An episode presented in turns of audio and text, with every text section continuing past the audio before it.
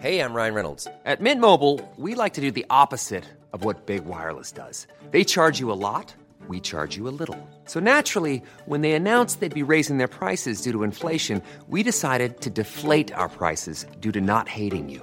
That's right. We're cutting the price of Mint Unlimited from $30 a month to just $15 a month. Give it a try at mintmobile.com slash switch. $45 upfront for three months plus taxes and fees. Promo rate for new customers for limited time. Unlimited more than 40 gigabytes per month. Slows. Full terms at mintmobile.com. Tarde a tarde, lo que necesitas saber de forma ligera, con un tono accesible. Solórzano, el referente informativo.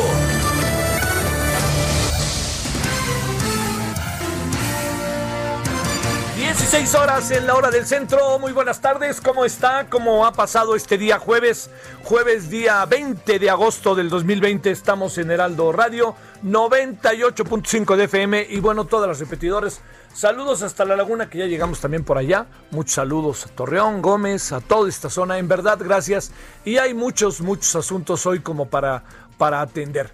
Mire, hay el, eh, primero le quiero decir que, eh, digamos, eh, estamos en una situación particularmente, eh, pues mire, entre delicada y entre, diría yo, eh, también me atrevo a colocarlo como ante una gran, gran oportunidad. Esa gran, gran oportunidad se llama una coyuntura que por las razones que se quiera se ha venido dando en relación a un hombre perteneciente a la clase política que decidió abrir la boca.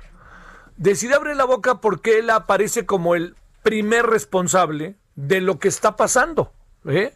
O sea, yo entiendo que se echen encima de Videgaray y de Peña Nieto y de todos, lo entiendo, pues es también es el escándalo y el morbo, ¿no? Y además están, digamos, los hoy está diciendo, si usted me permite, casi lo que el presidente quiere escuchar, ¿no?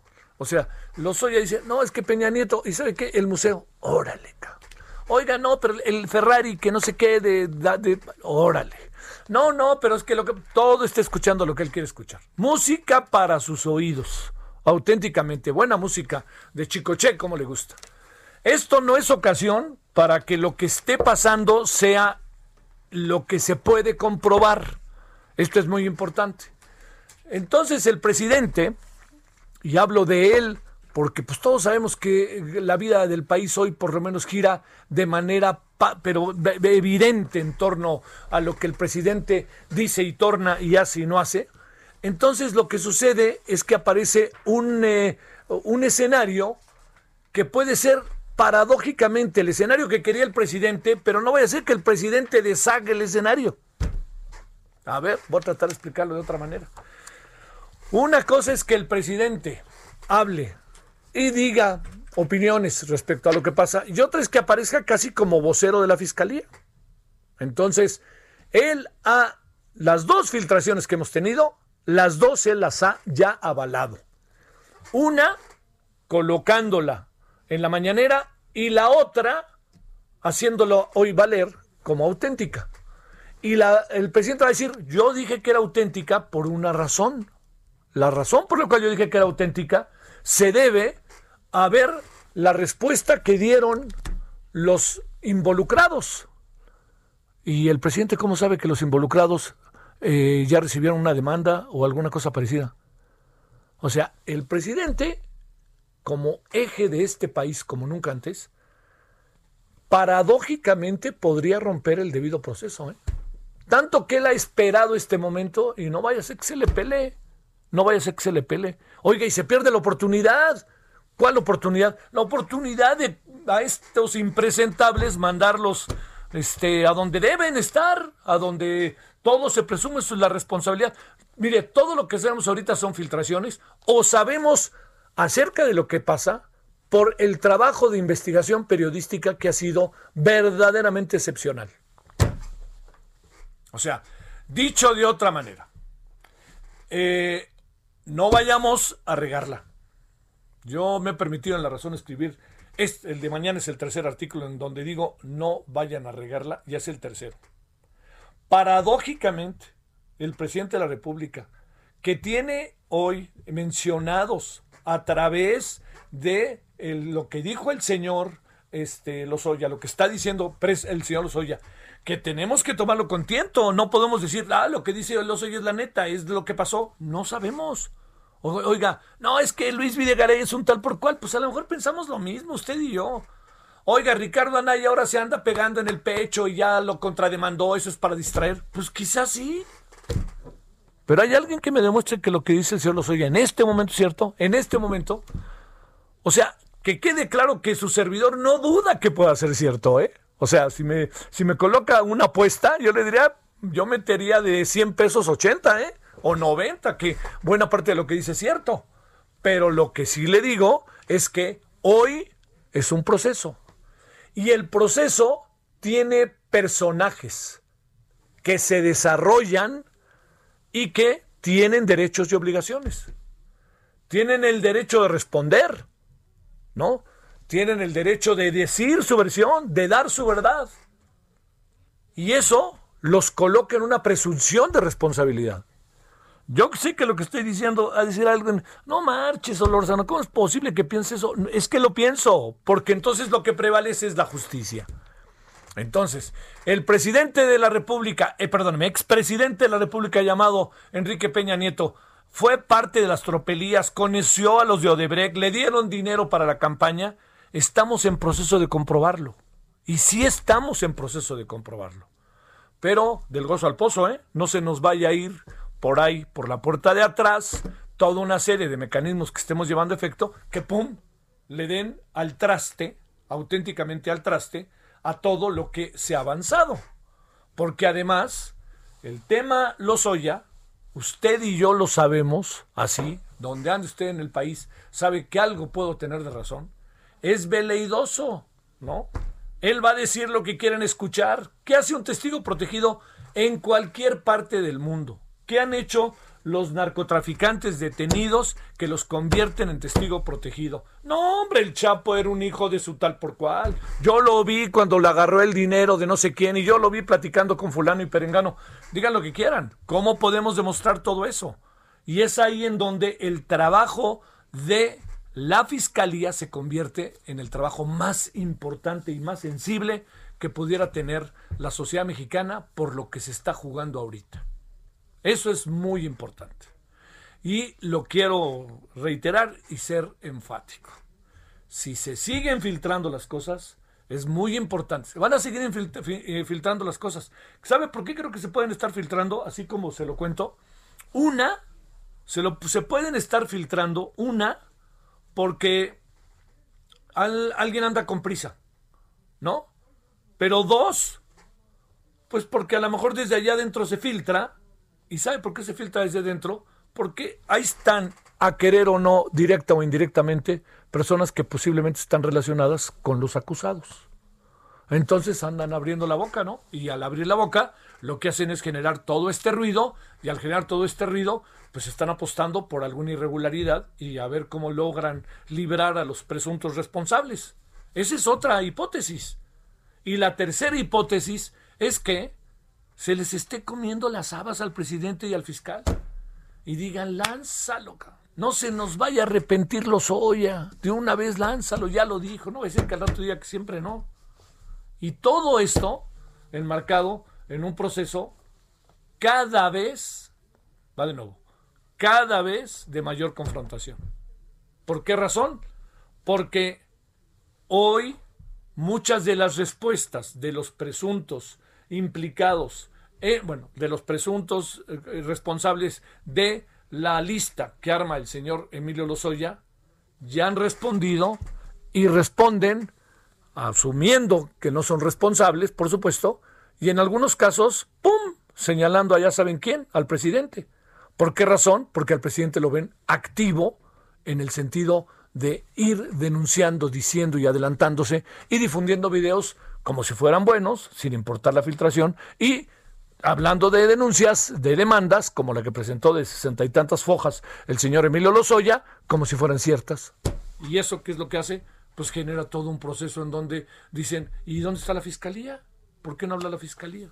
Bueno, esto que le estoy planteando me parece que es un asunto que, que como sociedad y, gobierno no se puede por ningún motivo este, soslayar. Y lo voy a decir también por qué. Porque hay un asunto ahí que a mí me parece que es este, relevante poner en la mesa, que es el hecho de que eh, empieza a haber eh, declaraciones de diferentes sectores en donde dicen yo no tuve que ver, y hablamos de empresas, ¿eh? yo no tuve que ver. Entonces, yo espero que el señor Lozoya, primero, aguante, aguante vara, ¿eh? y que no se eche para atrás. Segundo, porque nadie ha dicho, por cierto, que la demanda no sea auténtica, ¿eh? Este, hasta el presidente ya lo dijo, pero me refiero, es una filtración, yo no debe tomarla con distancia. Así funciona el derecho, así funcionan los derechos y las obligaciones de una sociedad. Bueno, pero lo que quiero decirles es que no, que aguante el señor Lozoya es una. A ver si aguanta, ¿eh? Bueno. Segundo, no solamente saber si aguanta, sino también si se mantienen las acusaciones y se comprueban las acusaciones. Ya le presentó una demanda, ¿no? Contrademanda el señor Ricardo Anaya al señor Lozoya. Y todos los que hablan, hablan de que se le puede creer o no a una persona que está en la circunstancia en la que está. La relación este, entre Luis Videgaray y Lozoya era mala, era malísima, pésima. Era público, pues hasta se veía en los actos. ¿Esto hace al señor Lozoya o al señor Videgaray inocentes? Pues claro que no. Pues claro que no eran parte de la misma, del, del, del mismo este equipo que andaba haciendo las tropelías que hacían. Pero todo eso, insisto, demostrémoslo. Y si lo demostramos, vamos a dar un paso adelante porque se, está, se estaría eventualmente cambiando el estado de las cosas y eso sería, de las formas en que nos hemos organizado, sería maravilloso. Sí, se lo digo, a mí me parece que sería algo verdadera, verdaderamente importante. A ver, para que echemos a andar un poco el morbo colectivo, por lo que significa, por la fuerza de sus declaraciones, por la importancia que ha tenido la historia reciente de México, al ratito vamos a hablar con Diego Fernández de Ceballos a ver qué dice Diego, porque mucha de la gente que está ahí metida, él la conoce y habló muchas veces con ellos. Vamos a ver, ¿eh? Vamos a ver, porque también tiene la otra la otra faceta que a mí me, me parece muy interesante, que es la de ser un, este, un abogado prestigioso, ¿no? Un abogado reconocido. Yo sé que prestigioso más de alguno de haber dicho, ¿cómo dices eso? Pues bueno, eso así pasa entre los clientes, entre los clientes que de repente tienen. Bueno, todo esto se lo cuento como parte de lo que tenemos y tampoco soslayo la otra cosa que ha pasado a lo largo de esta mañana, que es el, el boletín, apareció en el Diario Oficial de la Nación, me, me, aparecieron como muchas cosas ahí medio, este, la verdad que muy, muy, muy confusas respecto al grupo Nexos, al cual se le ha eh, se le ha limitado, bueno, todas las, todo lo que tiene que ver con el funcionamiento oficial de propaganda y publicidad, ha eh, sido eh, avisado, ha sido con, no culminado, ha sido le, ha, ha, decidido el gobierno, la Secretaría de la Función Pública, que no se le dé ningún tipo de publicidad, ni cosas, ni contratos, ni nada de nada, a lo largo de dos años a la, al grupo Nexus. El asunto ha sido interpretado de innumerables maneras. Lo único que yo le quisiera decir respecto a este eh, al respecto es lo siguiente. Eh, lo que nosotros tenemos hoy respecto a este tema es que eh, parece que hay una demanda de hace dos años por 75 mil pesos y estos 75 mil pesos parece que ya solventó, decía Raúl Trejo, y el resto de la historia hace presuponer una infinidad de especulaciones. Yo nada más diría, parafraseando a José Emilio Pacheco, y se lo digo a los que hoy gobiernan, no terminemos siendo lo que nunca quisimos ser. Vámonos a las 16 con 13, casi 14 en la hora del centro. Déjeme informarles de lo que ha pasado el día de hoy. Solórzano, el referente informativo.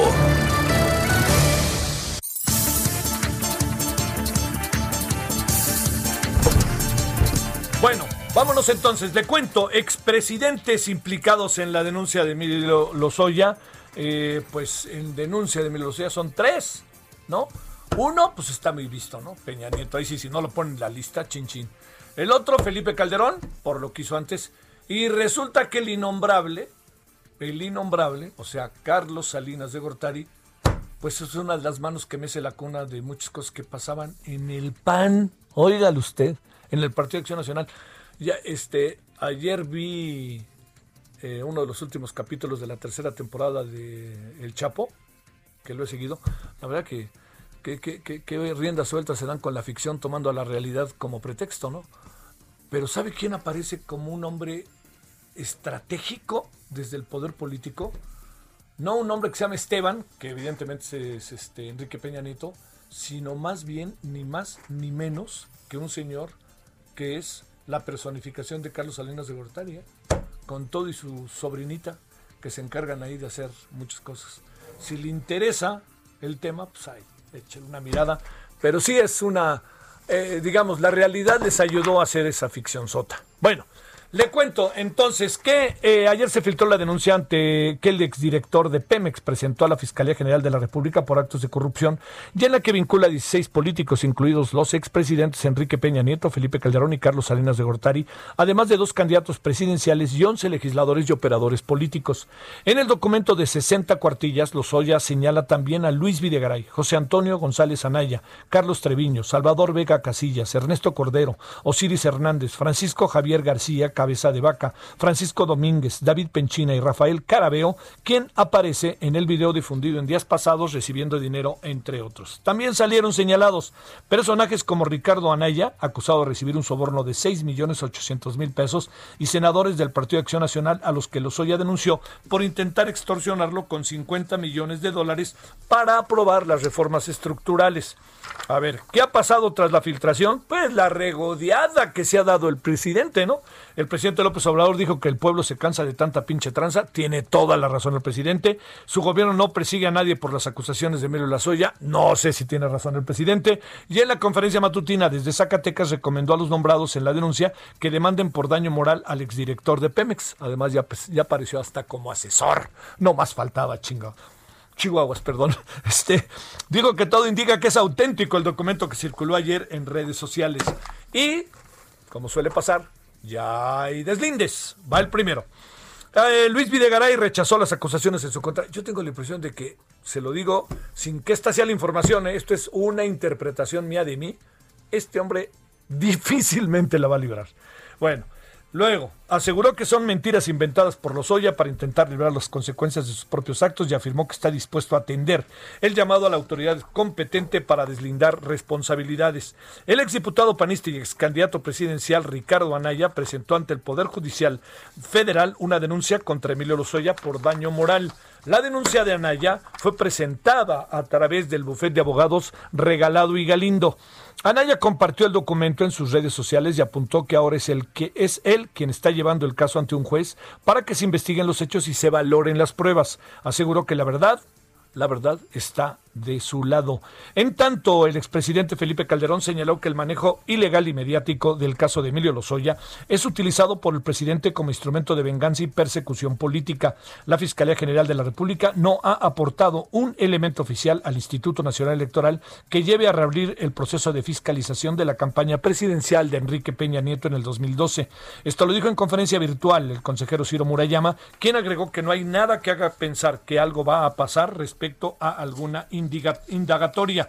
Es lo que dice, hay que ver, ¿no? Dice, presumo que nada va a pasar, pero ya veremos si pasa o no pasa.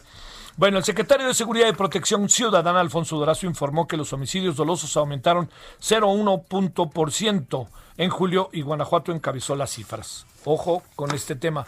No nos olvidemos de los otros temas que ahí traemos. Por ejemplo, de la cercanía a los 60 mil personas fallecidas. Esos son temas que, oiga, yo, yo no, yo no lento ese terreno que andan ahorita que si hay distractor. El presidente eso lo hace desde siempre, ¿no? Él, él a una crisis inventa otra crisis. Es buenísimo para eso. Pero yo quiero que le diga una cosa. Yo no veo exactamente que lo que esté sucediendo en este momento sea, vamos a hablar de los Oya para no hablar del coronavirus. ¿Quiere que le diga por qué lo veo casi imposible? Porque el coronavirus está entre nosotros. No hay manera diario de olvidarlo. Diario se nos muere alguien, diario se contagia alguien, diario traemos, aunque no quieran, nuestro cubrebocas. Entonces está entre nosotros. Ahí no hay manera de hacerse un lado. Y los asaltos, pues tampoco está tan fácil, porque diario hay candidato o candidata de Morena haciendo que vea usted cómo se metían el dinero, como lo hizo el PRI con el señor, con los de PRD. Pues eso sí, eso va a estar más mugroso que la mugre. la verdad, ¿eh? Bueno, le cuento que en el mes de julio, bueno, vamos a cerrar esta información que explicó Julio fue un mes muy tenso, derivado finalmente de todas las acciones de seguridad nacional en el estado de Guanajuato, que concluyeron la detención del líder del cártel de Santa Rosa de Lima, y también diría yo, señor Durazo, habrá que reconocer que fue un mes y muy rudo, pues por la pandemia, ¿no? O sea, nos tiene muy así, ¿no? En vilo, diría yo. El mes de julio se registraron 2.980 homicidios dolosos frente a los 2.867 del mes anterior. El presidente Andrés Manuel López Obrador condicionó el perdón al empresario Alfonso Ancira o al nuevo dueño de la empresa Agronitrogenados que compraron a sobreprecio la planta de fertilizantes en Veracruz, a que devuelvan los 200 millones de dólares que se pagaron de más. En la conferencia mañanera dijo que el gobierno no se puede dar por atendido si no se repara el daño. Esto es importantísimo, ¿eh? este tema. Tiene ahí razón el presidente. Sube el número de hospitalizados en la capital. Ahí viene otra vez esta tendencia. La jefa de gobierno de la Ciudad de México, Claudia Sheinbaum, informó que ayer hubo un aumento en el número de hospitalizados por COVID-19. Por ahora no quiso adelantar de qué, en qué color de semáforo epidemiológico estaremos la próxima semana. Eso es mañana, como entró y 12 de la mañana. Respecto a la reunión de la Conferencia Nacional de Gobernadores ayer en San Luis, la jefa de gobierno señaló que en el tema del semáforo epidemiológico hubo un acuerdo que ahora será indicativo. Yo creo que, yo creo que la señora Sheinbaum está haciendo un muy buen trabajo, se lo digo, muy buen trabajo en la Ciudad de México. Palabra, ¿eh? No, yo voté por ella, sí voté por ella. Pero no, no lo digo como votante exigente, ¿no? Bueno, eh, bueno, y también, perdóneme, viéndolo bien, sí. Bueno, México participará en la fase 3 de vacuna rusa Sputnik y con 3.000 voluntarios.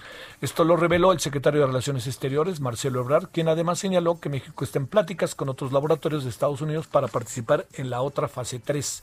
Mañana se realizará en Puerto Vallarta una nueva audiencia para pedir la vinculación a proceso por corrupción de menores de Luis Alfonso Alonso, N, exfuncionario de la Policía Municipal, involucrado en el caso de abuso sexual de una niña de 10 años. Esta audiencia, que se realizará a petición de la Fiscalía Estatal, repondrá la de la semana pasada, en la que el juez Jorge Luis Solís Aranda desestimó los cargos argumentando que el imputado ya era procesado por abuso sexual infantil. La Fiscalía informó que continúa la exigencia de que sea investigado el actuar de este juez. Y bueno, fíjese, un asunto muy importante que puede pesar ¿eh? allá en los Estados Unidos y mucho. ¿Sabe a quién detuvieron? A este muy famoso, afamado, polémico, controvertido eh, ex consejero de la Casa Blanca y muy cercano a Donald Trump llamado el señor Steve Bannon, arquitecto de la campaña presidencial anterior de Trump y estratega jefe de su administración, fue arrestado este jueves junto a otras tres personas acusado de estafar a los donantes de una campaña de recaudación de fondos online para la construcción del muro en la frontera con México. Según la autoridad, a través de su iniciativa We Build the Wall, nosotros construimos la, el muro, eh, es decir, eh, habría recaudado 25 millones de dólares para levantar la obra de forma privada. Trump, por supuesto, pues ya dijo, yo no fui y me hago un lado.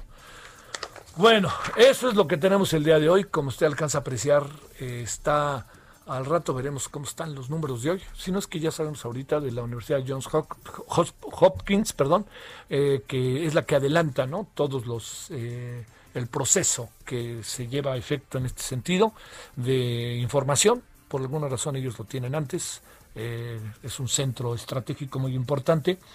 Eh, el lunes la cifra fue de 200 y tantas personas fallecidas. Martes ya creció 800, ayer estuvo en 700. Es difícil que eso, que eso decrezca hasta que no se llegue a un momento en donde las cosas puedan este, tener sobre todo el mayor número de pruebas y se pueda confinar la gente, en fin, cosas que son muy difíciles y todos lo sabemos.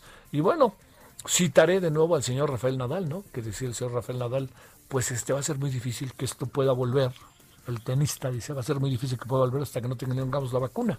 Y por ahí andamos, ¿eh? Desde hace rato. Bueno, esto es lo que tenemos. Ya sabe que en la noche por acá eh, le esperamos a las 21 horas en la hora del centro con Heraldo Televisión.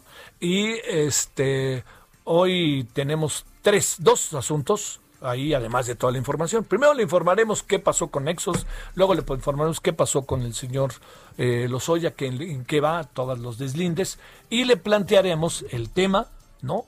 A ver cómo lo ve la gente de Nexos. Esteban Illades estará con nosotros, trabaja en Nexos desde hace tiempo, y tendremos también la parte legal de el tema Lozoya qué puede estar pasando con filtraciones, con toda una serie de cosas y estos deslindes para poder tener una idea clara sobre el asunto. Aquí andamos saludándole con gusto como todas las tardes. Son ahora las 16:24, 25 ya en la hora del centro.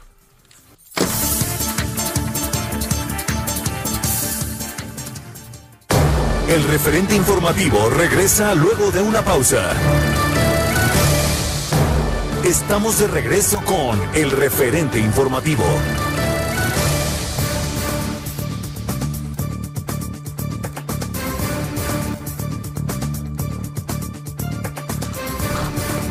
A las 16.30 eh, en la hora del centro. En verdad le agradezco. Son tiempos además este, muy intensos, muy fuertes. Una opinión como la de él se convierte en algo que es, es relevante escuchar. Más allá, le digo, de las muchas voces que escuchamos, hay voces que uno dice, bueno, ¿cómo ve las cosas alguien que ha tenido toda una experiencia de índole político, abogado, que tiene el, muchos, buena medida, la temperatura de muchas cosas? Y este y además por el gusto personal. Diego Fernández Ceballos, te saludo con mucho gusto. ¿Cómo estás, Diego?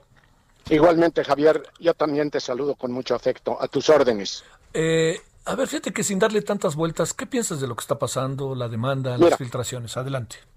Mira, para mí algo de la mayor importancia es que si después de varios días de que apareció el video, nadie ha dicho que las imágenes sean falsas, y los que en él aparecen no justifican el por qué recibían ese dinero, podemos suponer fundadamente que se trata de un acto de corrupción.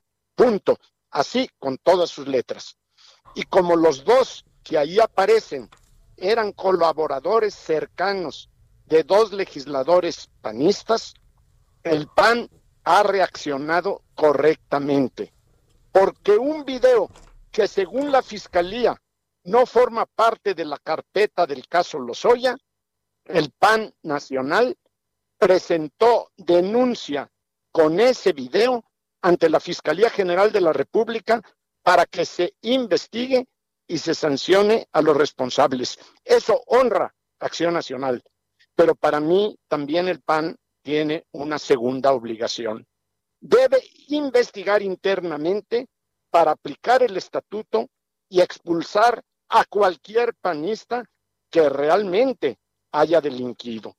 Dicho lo anterior, Javier, no debe pasarse por alto la forma perversa y delictuosa como López Obrador está manejando el referido video. La exposición visual de ese video desde Palacio Nacional y las conclusiones a las que llega el presidente produce un efecto corruptor de la justicia, porque afecta en su caso el debido proceso y la presunción de inocencia de cualquiera que pudiera resultar implicado. Personas que hasta hoy, por lo menos, están recibiendo un linchamiento en agravio de alguien que no ha sido más que difamado sea uno u otro. Hasta hoy, los que ha anunciado como corruptos los Oya no son más que dichos de un delincuente y que hasta hoy son difamados y están expuestos al linchamiento social por el agravio que les ha cometido el presidente de México. Yo le pregunto públicamente a López Obrador por qué el interés público que dice ahora justifica que se publique este video y él lo publica desde Palacio porque ese interés público no existió cuando él, era él jefe de gobierno y apareció en un video su secretario particular, René Bejarano, recibiendo de Ahumada millones de pesos en efectivo. Ahora es, ahora es de interés público, antes no lo fue. Pero mira, cuando se publicaron por parte de las televisoras el video de Bejarano recibiendo dinero, a mí públicamente me pareció absolutamente procedente. Y ahora pienso lo mismo en cuanto a que se haya hecho público ese video, el de ahora. Lo que me parece asqueroso y cobarde es la manipulación que hace López Obrador para que se nos olvide su desastre de gobierno en todos los órdenes y que pase por difamar a quienes no estamos dispuestos a besarle los pies. Pero el presidente le da valor absoluto a lo que denuncia un delincuente confeso que está expresamente buscando su libertad, la de su madre, la de su hermana y la de su esposa. Así lo dice el mismo escrito de denuncia que pide criterio de oportunidad con todas sus consecuencias. Así que, mi estimado Javier, todo lo que vomita ese delincuente, el presidente lo tiene por válido.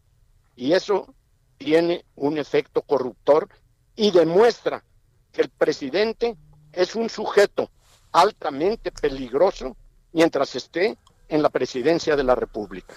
Eh, Diego Fernández de Ceballos, eh, este hecho de que se haya filtrado la demanda y que de nuevo la fiscalía dice que no tiene nada que ver y el presidente dice que eh, casi le da una especie de autenticidad, te pregunto, estos dos procesos respecto al caso Lozoya colocan el proceso legal en algún tipo de conflicto, por ejemplo, que no se cumpla esto que los mexicanos hemos aprendido desde hace tiempo a repetir una y otra vez el debido proceso. Adelante, Diego. Mira, en lo personal creo que desde luego esto contamina el proceso en general. Se trate en contra de los Oya o en contra de los que él menciona como involucrados. Pero yo no tengo duda que esta es solo una probada de una serie de datos de prueba que pueda haber obtenido la Fiscalía General de la República y que eso no contaminarán procesos futuros. Así que se trata de una maniobra verdaderamente calculada de decir, este video que se pierda en su valor jurídico que en un momento dado le pudieran dar los jueces. Al cabo que traemos más metralla. ¿Y por qué lo hacen? Porque como lo ha dicho algún perito en esta materia, el doctor Soberanes, que es una persona muy calificada, el gobierno hizo un cálculo muy claro y evidente. Entre optar por la legalidad o por los votos, optó por los votos. Sabe López Obrador que este y los escándalos que ya nos está anunciando quiere que sean generadores de votos, no elementos para procurar justicia.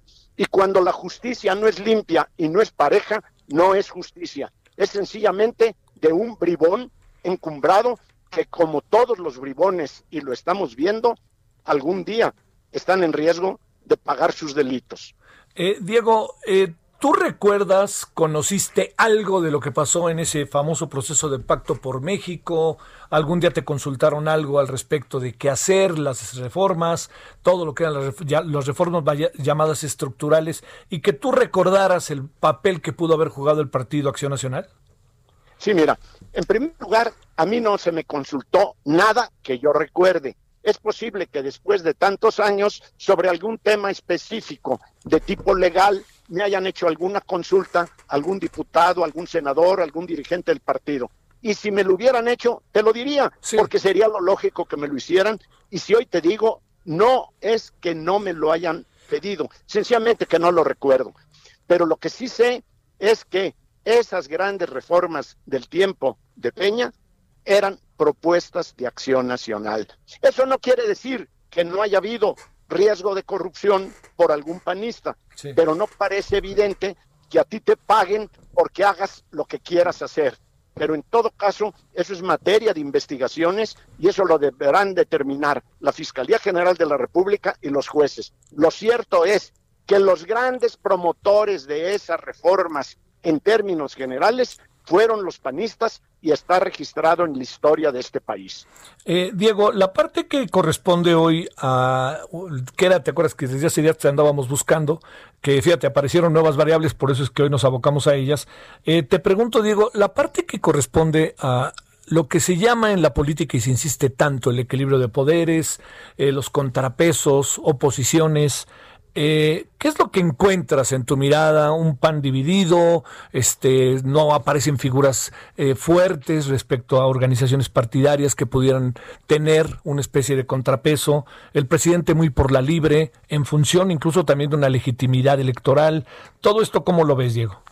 Mira, es una pregunta muy amplia que podría justificar una respuesta también amplia, pero la voy a tratar de concretar por respeto a ti y a tu audiencia. No, no, síguete, síguete, síguete.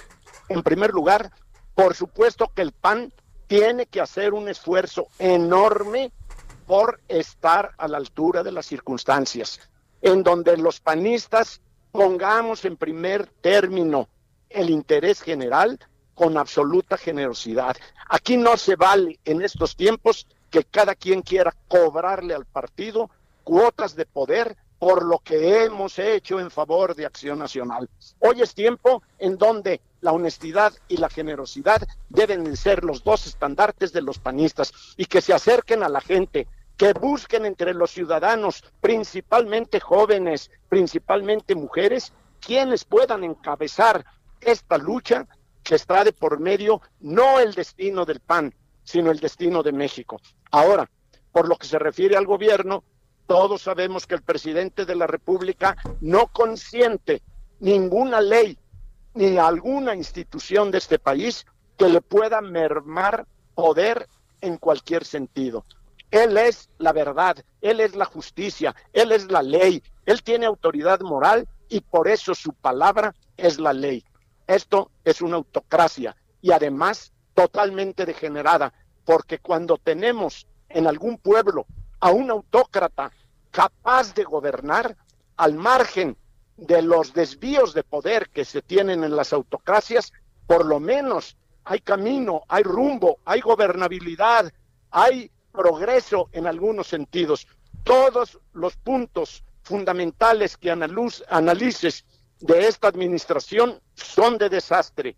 Igual tomes la economía, el empleo, los salarios finalmente diluidos, millones que no tienen para vivir, la violencia en todo lo grande. Dijo el señor Gatel que el rumbo, el momento, eh, la realidad que podría ser catastrófica, después de muchas mentiras que ha dicho, sería si llegáramos a 60 mil muertos.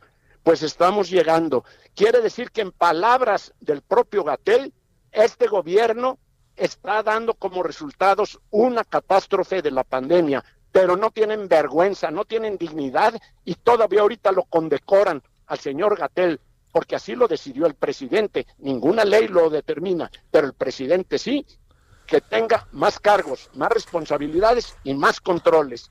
Todo bajo control del presidente, independientemente del desastre de país que están heredando.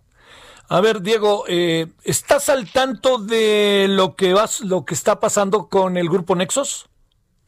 Mira, solo sé que ha sido muy agredido y solo sé que me parece una gran revista con personas de la más alta calidad profesional y ética que me merecen todo respeto y toda admiración. Y además de que estos ataques que está sufriendo Nexos no le van a acabar la vida y yo creo que pronto o tarde la van a fortalecer. Una última cuestión, Diego. Eh, el, asunto en general país se convierte en algo profundamente delicado porque al final estamos eh, confrontados, pero también hay un discurso que habrá que ver aparejado con la realidad de primero los pobres, de un sector de la población que históricamente ha sido olvidado, ha sido muy castigado, y que las políticas públicas están pensadas fundamentalmente en ellos y es un es, reiterativo, ¿no?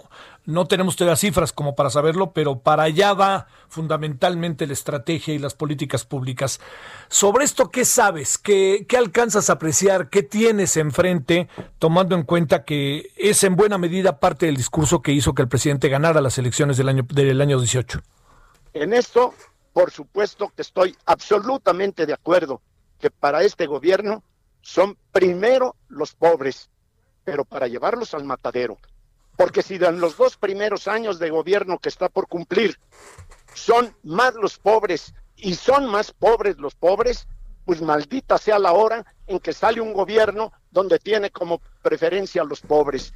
Ninguna política pública ha sido para generar una mejor economía, para generar más empleo, para generar más riqueza y que pueda haber vida digna. Eso sí, a repartir dinero entre los más pobres, entre los más miserables, para tener millones de votos y entre más pobres, pues más votos. Es un canalla el que esté hablando en este momento de parte del gobierno que primero son los pobres. No tienen vergüenza y realmente están agraviando en primerísimo lugar a los más necesitados. El año que entra hay elecciones, Diego, y el asunto no pinta como para que haya una eh, de nuevo una posibilidad de que haya una división del voto, que haya como diferentes alternativas, sino que más bien pareciera que se vislumbra, si nos atenemos a las encuestas, a la ratificación del poder que ha ido asumiendo paso a paso Morena y el presidente. ¿De esto qué piensas o qué abrigas que pueda venir? Mira, en primer lugar, la vida que he vivido y que ya no es poca, ando en los 80 años, me lleva a concluir que lo único cierto en la política es que todo es incierto. Desde luego, hoy existen probabilidades de que se mantenga con este discurso en la lucha contra la corrupción y engañando a todos, puede ser que se mantenga un grado alto de aprobación del presidente y de voto en favor de Morena. Si eso es así, pues mira, yo creo que tardaremos un poco más en recuperar a este país, pero el país no se pierde. Lo cierto es que esa es la gran incógnita. Si le va a alcanzar a este gobierno absolutamente inepto y delincuente, si le va a alcanzar la retórica del presidente cuando trae a un partido político integrado mayoritariamente por gañanes, por lo que en una instancia clara se puede advertir que para el propio presidente su partido es como traer una pelea de perros en la bragueta. No hay un equipo humano en términos generales y salvo honrosísimas excepciones que estén apoyando un cambio de país verdaderamente dirigido a sanear el problema de la corrupción, de mejorar la economía, de acabar con la criminalidad. Todavía hoy el encargado de seguridad pública que tanto hizo de que ya íbamos a la baja, que iban las curvas descendentes, hoy nos habla de que siguen creciendo los homicidios en este país. Claro, siempre tienen una respuesta. Fue Guanajuato y fue el sinvergüenza este que acaban de detener. Lo cierto es que en política todo puede suceder. Por eso la gran responsabilidad, no solo de Acción Nacional y de los demás partidos contrarios al gobierno, sino de la sociedad, sobre todo por el gran esfuerzo que están haciendo muchísimos periodistas, y tú lo sabes, y no doy nombres, tú lo sabes porque eres parte de ellos, el gran esfuerzo que están haciendo por no guardar silencio ante tanta bribonada. Por eso creo que todo va a depender de la reacción que tenga la sociedad y ojalá que los partidos políticos sean instrumentos útiles y no lastre para ese cambio que tanto le urge a México. Ahora sí te prometo que es la última pregunta. Este, es tu culpa, Diego. Se vuelve muy interesante la conversación. Este, gracias, gracias. Te, te, lanzo una última. Una de las razones que se interpreta del triunfo de López Obrador tiene que ver con el hartazgo, más lo que él ofreció. Pero ese hartazgo tiene que ver con la corrupción, con la incapacidad, con todo esto que se vivió en el pasado. ¿Cómo responder a eso de parte del gobierno actual y de las reacciones que tiene el gobierno actual y de lo que tiene mucha gente que es seguidora fiel del gobierno actual y del propio presidente? A mí me parece que la respuesta es muy sencilla. No estamos ante la disyuntiva de regresar a ese pasado, pero no para continuar en esta brutalidad. Si esa fuera la opción, yo dejaría de votar y dejaría de participar. Si las únicas opciones que tuviera México, Javier, fueran regresar a ese pasado ominoso o seguir adelante con este gobierno que además de inepto es igual o más corrupto que los anteriores, entonces México está perdido por algún tiempo que no sería breve. Yo suelo decir que por más bien que le vaya a estos sinvergüenzas que ahora detentan el poder, yo creo que en el peor de los casos, haciéndole a López Gatel, en unos 20 o 30 años está México en mejores condiciones. Bueno, Diego Fernández Ceballos, te mando un abrazo y el agradecimiento como siempre que hayas estado con nosotros. Gracias a ti, adiós. Adiós, gracias Diego Fernández de Ceballos. La primera vez que yo entrevisté a Diego Fernández de Ceballos, yo creo que fue por ahí de... Bueno, yo lo conocí en la UNAM, ¿eh? digo, de lejos, de lejos. Yo tengo 68 años, él ya acaba de confesar que tiene más de 80. Este, y lo recuerdo bien, porque fue ahí en una situación que se presentó política. Pero he platicado varias veces con él y su discurso no cambia, ¿eh?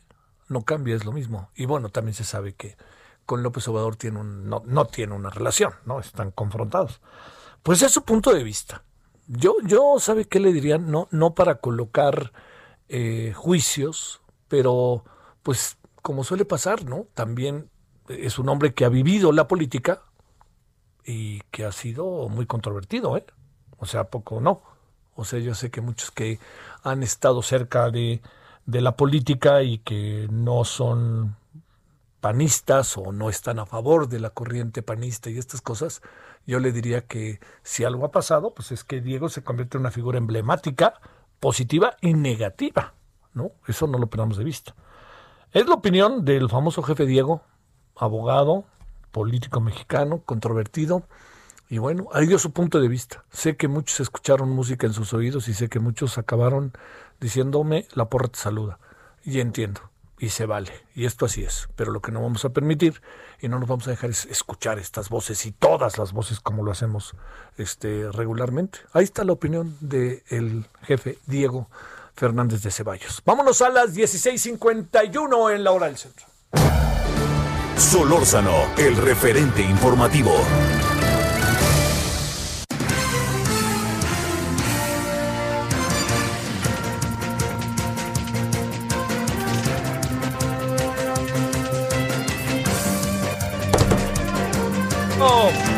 andamos eh, monotemáticos, pero no se nos olvide el coronavirus, por favor, ¿eh? No se nos olvide, pues, en serio, le quiero insistir y el tema de la seguridad ahí.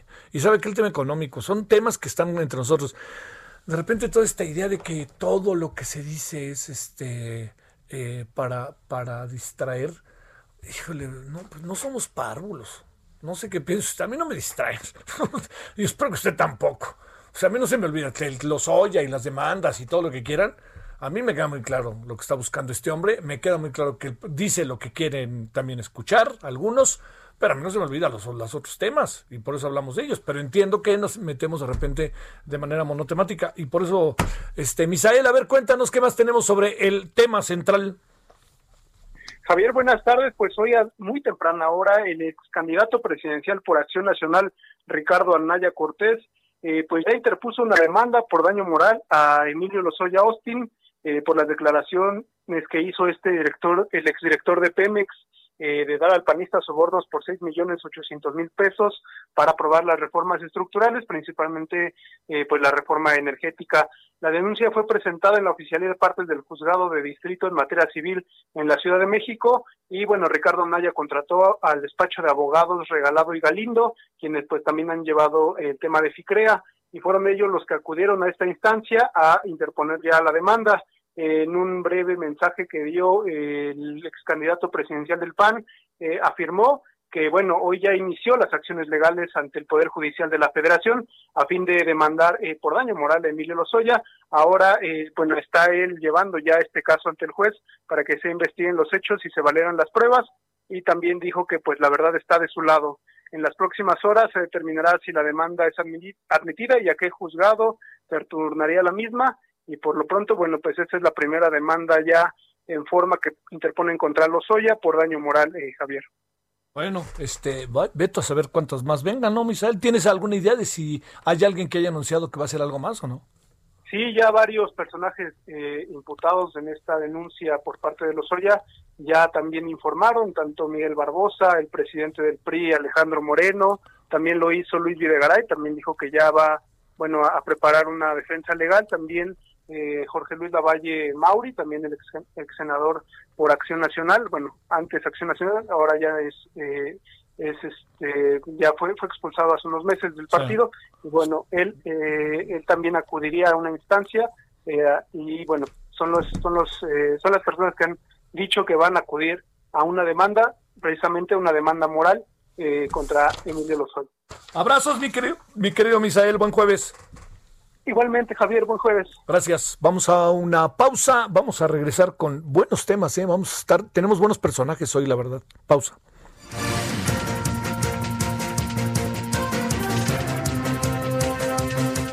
El referente informativo regresa luego de una pausa. Tarde a tarde, lo que necesitas saber de forma ligera, con un tono accesible. Solórzano, el referente informativo.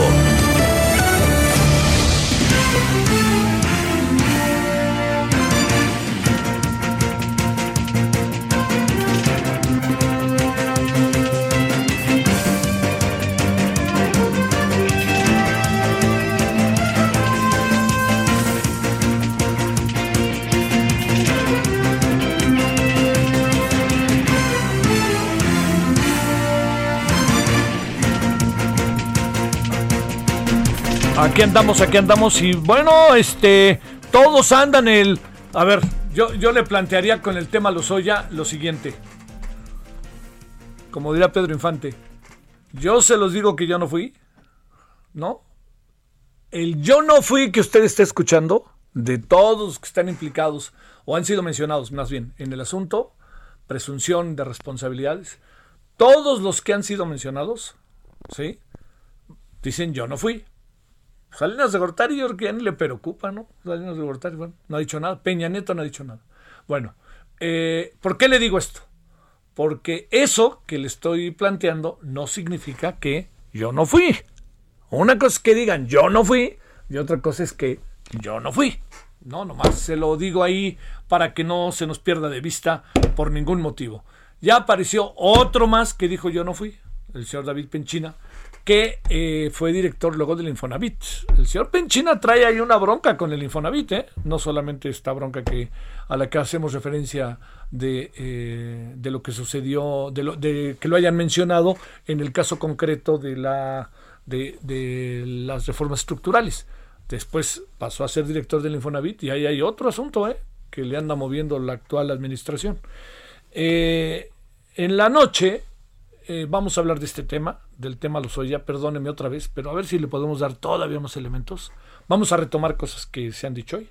Y también vamos a tener el tema Nexos. Exactamente qué pasa con la revista Nexos y por qué toma la decisión que toma la Secretaría de la Función Pública de lo que indica es un incumplimiento administrativo de la revista Nexos, además de que hay ahí también un asunto que tiene que ver con eh, una información que la Secretaría de la Función Pública investigó y ha llegado a la conclusión de que es falsa.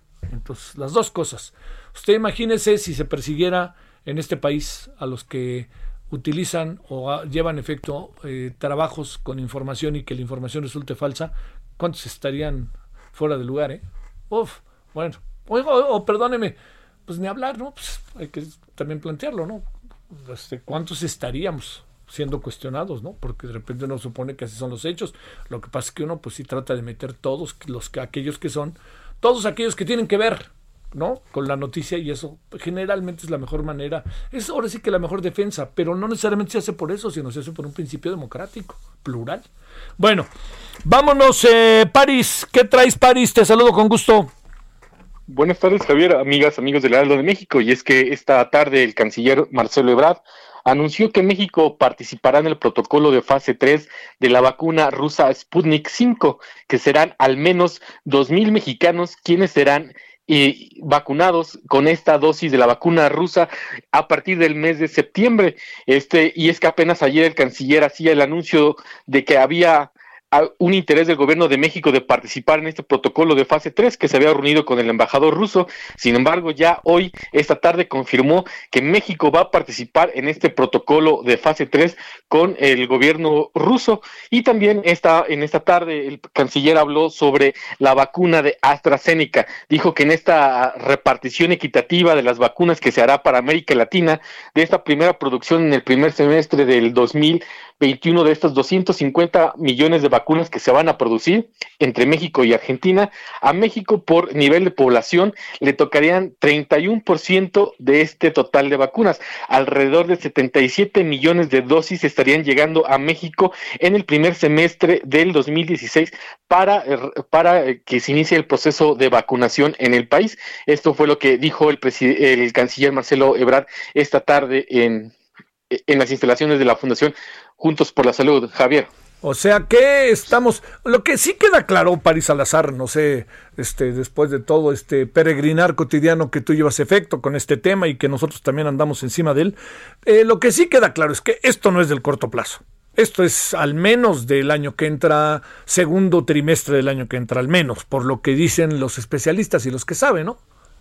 Así es, y es que los resultados de la, de la fase 3 de AstraZeneca terminarán en noviembre y se tendrá que esperar el proceso de la COFEPRIS apruebe la vacuna y de ahí tendría que arrancar la producción en el primer trimestre, por lo que a partir de abril podría comenzar ya una parte de la vacunación en el país.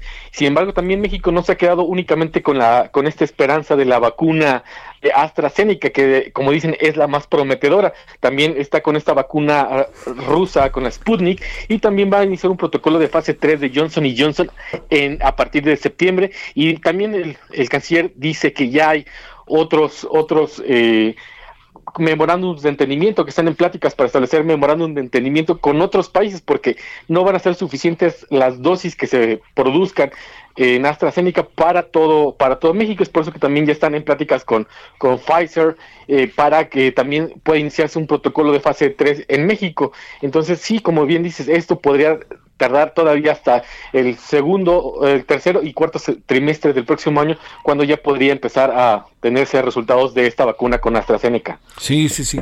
Bueno, te mando un saludo, Paris Salazar, buenas tardes. Buenas tardes, Javier. Gracias. Bueno, vámonos a las 17 con 6 en la hora del centro. Nos vamos hasta Puebla. Claudia, cuéntanos, soy inocente como Pepe el Toro, fue lo que dijo el señor gobernador. Adelante, Claudia Espinosa. Así es, Javier, te saludo con gusto a ti y a los amigos del Heraldo Media Group. Pues así lo dijo el gobernador de Puebla, Miguel Barbosa, y también incluso pues aseguró que son eh, cucarachos que van y cucarachos que vienen, eh, todos estos grupos que desde su punto de vista buscan perjudicarlo. En ese sentido señaló que pues estas declaraciones de Emilio Lozoya pues todavía están en análisis, incluso señaló que en esta filtración que se hizo de todas las declaraciones, él no aparece como haber cobrado un soborno y que pues esa versión en donde lo buscó en agosto de 2014 para mover a su hermano del lugar hacia las instalaciones centrales de Pemex, pues no es más que una versión que no es un delito, pero finalmente también rechazó que lo hubiera visto. Inclusive dijo que va a pedir una carta a su hermano para que a través de Pemex pues se a conocer cuál ha sido la ruta del trabajo de su eh, pariente con el objetivo de dejar en claro de que no es así. En ese sentido, pues hoy dice que todavía está analizando si interpondrá o no esta denuncia por daño ya que no aparece de manera directa y reitera de nueva cuenta que es un hombre que está limpio y que no le van a encontrar pues nada ilegal y que su postura respecto a la aprobación de la reforma energética en esa época pues fue muy clara y fue en contra y que pues su conciencia está limpia. Eso es justamente lo que este día ha declarado aquí el gobernador en Puebla, eh, Javier. Sale. Oye, este ayer hablamos con Guadalupe Acosta Naranjo y, y dijo sacó el tema de la casa que le compró al expresidente Miguel de la Madrid ¿eh? por un monto verdaderamente bajo para lo que la casa presuntamente vale ahí en Coyoacán. ¿eh? Pues sobre esa casa, eh, las veces que el mandatario ha dado su punto de vista, pues ha dicho que ese es el, el costo, que lo que está en las escrituras, pues es lo que finalmente eh, todos los inmuebles y lo que ha declarado a través de eh, las plataformas de transparencia es lo que tiene y hasta ahí ha quedado justamente pues las explicaciones que ha dado en torno a sus propiedades. Pues bueno, la casa dice Acosta Naranjo que la compró en 10 millones y la casa costaba, bueno, 60 millones. Y ayer, hoy en la mañana platicaba con alguien que me dice 60 millones. No, hombre, esa casa valía mucho más. Así que bueno, como sea, es un asunto que a ver si no brinco un día de estos, ¿eh? Queridísima Claudia. Pues ah, estaremos muy pendientes de qué sucede. Finalmente, eh, pues la respuesta ha sido muy tajante, no ha querido nunca abundar y simplemente se limita a decir que lo que está en la, en la declaración y lo que está en la escritura, pues es lo que, lo que se ha gastado y lo que cuesta. Bueno, sí, ahí sí hay que reconocerlo. Te mando un saludo, Claudia Espinosa. ¿Cómo está Puebla hoy? ¿Lloviendo o no? No, pues en estos momentos está tranquila, aunque es la zona de la Mixteca la que presentó afectaciones durante el transcurso de la noche. Ya se han controlado, desgraciadamente ya una persona perdió la vida en el municipio de Piazla, pero por hoy pues está la situación tranquila tanto en la Mixteca como en la Sierra Norte, que normalmente son las que más se afectan por las lluvias aquí en la entidad. Bueno, te mando un saludo, gracias. Muy buena tarde. Ahora 17 con 9 17 con 9 en hora del centro. Eh, eh, Mellos, que es un seudónimo, pero reconocible, identificable, ella, mi chilanga, eh, me dice lo siguiente, Javier Solórzano, es una broma de mal gusto tu entrevista con el abanderado histórico de la corrupción panista, a quien le decían la ardilla es lo que me dice respecto a la entrevista con Diego Fernández de Ceballos que acabamos de tener, que en verdad sí que levantó ámpula. ¿eh? Este, bueno, pues yo, yo ahí, lo pongo en la mesa. Yo, estaremos de acuerdo, eh, no sé, estaríamos medios de acuerdo en que es importante escucharlo. No significa creer. Escuchar no significa creer, ¿no? Esto siempre hay que colocarlo casi que como principio de vida, ¿no? Porque uno se supone, y uno no solo se supone, uno tiene la capacidad de disertación y uno tiene también elementos para estar a favor o en contra, este, pensar una cosa u otra respecto a lo que uno escucha y sobre todo también respecto a lo que uno piensa, ¿no? Que es ahí como se va haciendo. Bueno, vámonos a las 17 con 10 en la hora del centro. Karina García, ¿cómo está Oaxaca? Buenas tardes. ¿Qué tal, Javier Solorzano? Muy buenas tardes. Pues informarte que desafortunadamente tres adultos mayores residentes de la casa hogar del municipio de Oaxaca de Juárez fallecieron este fin de semana tras un brote de COVID-19 que afectó a 35 personas, de las cuales 16 permanecían hospitalizadas. La dirección del DIF confirmó el deceso primero de dos hombres, quienes sufrían de cardiopatía y diabetes, mismos que no contaban con familiares. La tercera víctima mortal fue confirmada por el presidente municipal morinista Oswaldo García Jarquín, quien, no dio más detalles acerca de este deceso. En ese sentido, comentó que se tiene la conciencia tranquila, ya que dijo se hizo hasta lo imposible para que las personas de ese lugar no fueran contagiadas y no se pusiera y no se pusiera en peligro su vida. En este sentido, también comentarte, Javier, que reveló que aunque la respuesta de la Secretaría de Salud fue buena, incluso del mismo secretario, no existió la capacidad para poder atenderlos. Comentarte que el edil expuso que existen dos hipótesis sobre el origen del brote. Lo primero es que algún colaborador del recinto haya sido asintomático y al tener contacto con los usuarios contagió a una persona. La segunda radica en que hasta el momento es lo más probable es que se haya iniciado luego de que un usuario fuera llevado a un hospital donde pudo haber contraído el virus. Y finalmente te comento que hace algunos días la Defensoría de los Derechos Humanos del Pueblo de Oaxaca emitió recomendaciones a esta casa hogar para que pudieran atender a estas personas de la tercera edad. Es el reporte que te tengo. Sale, muchas gracias Karina, buenas tardes. Buenas tardes. Ahora vámonos a las 17 con 12 con Juan David Castilla. Arcos, vámonos contigo hasta Veracruz. ¿Qué hay de nuevo? Hola, ¿qué tal Javier? Te saludo con mucho gusto también a todo nuestro auditorio. Fíjate que un torneo de fútbol fue organizado en plena pandemia del COVID-19 en el municipio de Ixhuatlán de Madero, ubicado en la zona norte del estado de Veracruz, esto en la región llamada Huasteca Baja. En redes sociales, pobladores de esta localidad denunciaron que la actividad deportiva se ha llevado a cabo con fines político-electorales. Incluso son señalados como organizadores Francisco Medina, agente municipal de la comunidad Campo La Mata y el profesor Evencio Martínez Solares. Estas personas convocaron a más de 300 ciudadanos a participar en el torneo de balompié, exponiendo a la población obviamente a un posible contagio de coronavirus. En Facebook se observan fotografías sobre este inicio de la justa deportiva, donde eh, participarían al menos 10 equipos del fútbol. La gente externó su inconformidad, obviamente, y eh, mencionan también, solicitan la renuncia de la gente municipal y sanciones contra el profesor a quienes señalan de tener aspiraciones en la elección que se llevará a cabo el año que viene en Veracruz para renovar las 212 presidencias municipales y las 50 diputaciones locales. Es por eso también mencionarte, Javier, que eh, las autoridades sanitarias reportan hasta este momento 15 casos confirmados de coronavirus en dicho municipio, tres defunciones y un caso sospechoso. Este municipio se encuentra eh, junto a Chicontepec, Álamo Temapache, Benito Juárez y también colinda con los estados de Puebla e Hidalgo. Y hasta este momento, a nivel estatal, la cifra de positivos acumulados en Veracruz es de más de 26 mil casos y hay reporte también de más de 3.400 fallecimientos. Javier. Oye, este, a ver, este, ¿qué es un torneo importante para la zona? Bueno, a lo mejor se puede jugar como juegan en primera división, pero antes deberían haber pasado, yo supongo que por tomar la temperatura, este, la sanitización de la cancha, este, hijo, no sé si sea tan fácil hacer todo eso, ¿no? Pues fíjate que eso es lo más criticado en, las redes sociales, porque no hubo filtros de sanitización, no hubo una desinfección como tal de la zona, se ve un, campo totalmente abierto, pero pues se están convocando a más de 300 personas, también 10 equipos de fútbol, o sea, pues sí representa un riesgo de contagio bastante amplio. Oye, la calentura por la cáscara es grande, pero no es para tanto, ¿no? Sí, sí, sí, y Veracruz bajó, estábamos en semáforo rojo, pasamos a semáforo naranja, pero esto no quiere decir que ya se lleven a cabo este tipo de actividades. Debemos de tener mesura, debemos de tener paciencia para que pues no continúen los, los contagios, Javier. Oye, son el Estado de la República que está o en tercero o en cuarto lugar sistemáticamente con mayor número de contagios, ¿eh?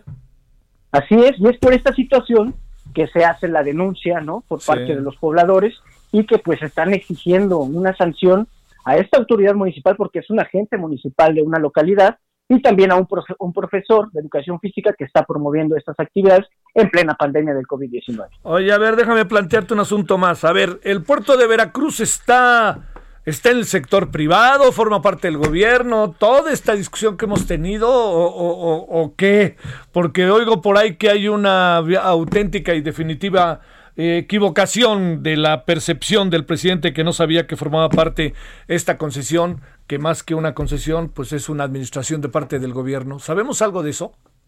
Sí, fíjate que mira, la Administración Portuaria Integral de Veracruz es una paraestatal, sí depende completamente del gobierno y es por esto que ha habido distintas reacciones. Ha habido incluso un senador, recuerdo, Julián Rementería del Puerto, acaba de hacer un pronunciamiento al respecto sobre que eh, pareciera que hay ignorancia en el tema, toda vez que no se puede cancelar una concesión de una paraestatal como tal, ¿no? Sí.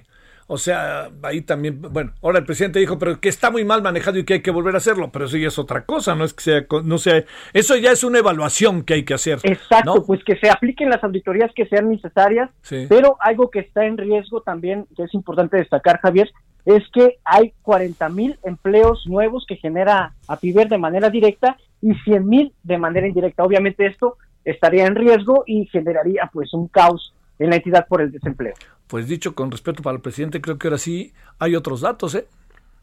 Así es, así es, Javier. Bueno, sale, te mando un saludo. ¿Cómo está el puerto? ¿Lloviendo o no? Pues poco. Eh, hay más lluvia en la zona centro, por ejemplo, en la capital del estado y en los municipios que están aledaños. Es donde se está registrando más fuerte, Javier. Un abrazo, saludos, buenas tardes, eh, Juan David. Buenas tardes, hasta luego, Javier. 17, 17 en la hora del centro. Solórzano, el referente informativo.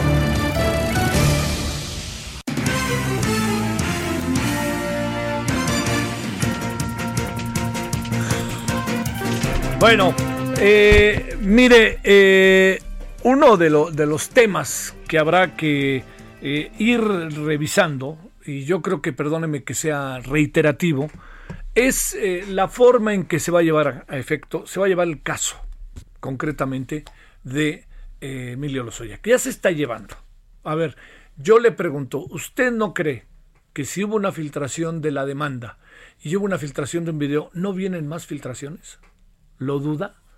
Pues un poco fue en el caso Ahumada, ¿no? fue pum, primero sacaron a, Ponce, allá en Las Vegas, jugando, luego sacaron en el programa de Broso a René Bejarano, y luego sacaron a los otros, ¿no? Ahí en la oficina de Carlos Ahumada, eh, recibiendo cantidades de dinero, este, eh, que, que, bueno, algunos han dicho que eran dólares, yo la verdad que no lo sé, no si eran dólares o pesos, pero pues sí, digo, sabíamos todos lo que estaba sucediendo ahí a partir de cierto momento.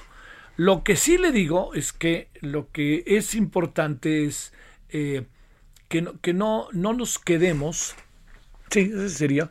No nos quedemos con la idea de que lo que hoy estamos viendo es eh, el, preámbulo de lo que ya seguro va a pasar, de lo que eh, va a quedarse ya ahí como el siguiente paso la cárcel, porque hay muchas cosas que, debemos atender que luego cuesta un poquito de trabajo, fíjese. Eh, yo creo que seguramente usted y yo más o menos pensamos lo mismo de Peña Nieto, ¿no? Yo creo que fue un gobierno veleidoso, muy marcado por la corrupción. Yo siempre puse, yo siempre me pareció muy, como que dejó muy sola, muy sola a la mujer en el tema de la Casa Blanca. Que además el tema de la Casa Blanca era un tema que era Vox Populi, salió hasta en la revista Hola, hasta meses y meses antes de que ya formalmente se dio a conocer. Algunos, y lo he dicho en su momento, sabíamos de, de, de lo que estaba pasando. Lo que pasa es que al momento en que salió este caso, que se dio a conocer este caso, el gran trabajo de los reporteros, que fue, la verdad que fue muy, muy minucioso, lo que acabó sucediendo es que precipitó toda una serie de circunstancias en relación al gobierno que lo obligó a mover sus fichas de diferente manera. Y al mover las fichas de diferente manera, eh, una era colocar a la esposa del presidente como el eje del tema de la Casa Blanca. Y, eh, no olvidemos algo respecto a la Casa Blanca, ¿eh? No lo olvidemos. ¿Quién le dio la Casa Blanca a la señora? Se la dio Televisa. No lo olvidemos. Y luego Televisa, lo que son las cosas, se convirtió en el pum, en el que señalaba, ¿no? Pero luego se hizo, aquí viene la otra parte, que tiene que ver con lo del grupo IGA, que aquí ya vienen todas las cosas que se juntaron, pero a lo que me quiero referir con esto es que este tema es muy importante verlo como fue marcó al presidente en su relación con la esposa. La esposa, que era una actriz, es una actriz, salió eh, dando en las redes una información eh, explicando el asunto yo dije, ¿dónde está la actriz? ¿No? Me hubiera echado un show ahí, hombre, para explicar a detalle, se hubiera parado en un lugar, hasta en un set, este, le hubiera, hubiera estado ahí para que ella lo hiciera, pero eso no fue así. Pero cuando digo esto, esto es uno de estos elementos, ¿no? Que si los 43, con todo lo que esto significa de la desaparición de los muchachos. Que si el tema del Chapo, que lo detenían, lo liberaban, lo detenían, lo liberaban, si ayudaban a, liberarlo o no, vaya usted a saber, ¿no? Todo eso es un asunto que, que entra en terrenos que va a ser muy, pero muy, muy difícil saberlo. Bueno, esto que le digo, que me parece que es al final una de las, eh, uno de los grandes, grandes problemas que acabamos de tener, eh, termina con una presidencia cargada, definida por la corrupción. Fue la corrupción la que se encargó de definir al gobierno. Entonces, todo lo que es la corrupción con una cabeza, el presidente, viene bajando hacia quienes cumplieron con lo, con lo, con lo que se les pedía, pero también viene bajando con otra fase que me parece sumamente importante, que es quiénes eran esos alter egos que se encargaban, así de fácil, se encargaban de decidir, ayudar, proponer, aconsejar a quien era el presidente. Esto que le cuento es parte de lo que hoy encontramos eh, como la esencia de lo que se vino dando. Pero aquí también hay otra variable, la variable previa a lo que sucedió con el propio eh, gobierno de Felipe Calderón. Y ahí con Felipe Calderón lo que acabó sucediendo fue que todo indica que ahí fue el inicio de toda una serie de contratos que tenían que ver con la empresa Odebrecht, que luego la empresa Odebrecht se encargó del resto. Todo esto, ¿por qué me detengo para decírselo? Porque esta es una historia que necesita ser conocida, en esto, permítame decirlo, comparto totalmente la idea del presidente, pero necesita pasar por un proceso legal. Y quiero ser enfático en el proceso legal por varios motivos. Uno de ellos, simple y sencillamente, porque si no atendemos el desarrollo del proceso legal, vamos, se nos va a caer el caso, ¿eh? se nos va a caer el caso. Mire, se nos olvida, es bueno tener memoria. Recuerda el caso de Florence Cassés, ¿no? Florence Cassés fue detenida y al día siguiente Televisa y TV Azteca se prestaron a un show. Y este show al que se prestaron no podía ser solo la decisión de los conductores, aunque los conductores inevitablemente tenían que ver. pero la decisión forma parte también de lo que era una estrategia ante los temas de seguridad por parte del gobierno en turno. Y ese gobierno en turno, ¿qué fue lo que pidió? No, hombre, hagan esto. ¿Qué pasó con Rubén Omar Romano? Lo detuvieron, lo, lo lograron, lo, lo secuestraron. Y ya que lo secuestraron, así de fácil, lo que vino pasando fue que lo liberaron. Y cuando lo liberaron, le dijeron, oye, como cuates, no te rasures y no te cambies, ni te bañes. Y entonces aparecieron como si en ese momento hubiera, con, hubiera el gobierno hecho su gran trabajo. Bueno, todo esto sumó un país, sumó toda una serie de circunstancias que queremos ver de alguna otra manera materializadas en lo que corresponde a la justicia. Pero que quede claro, si no hay justicia, justicia, de nada va a servir la memoria histórica y de nada va a servir el esfuerzo que se está haciendo ahora. ¿eh? El referente informativo regresa luego de una pausa. Estamos de regreso con el referente informativo.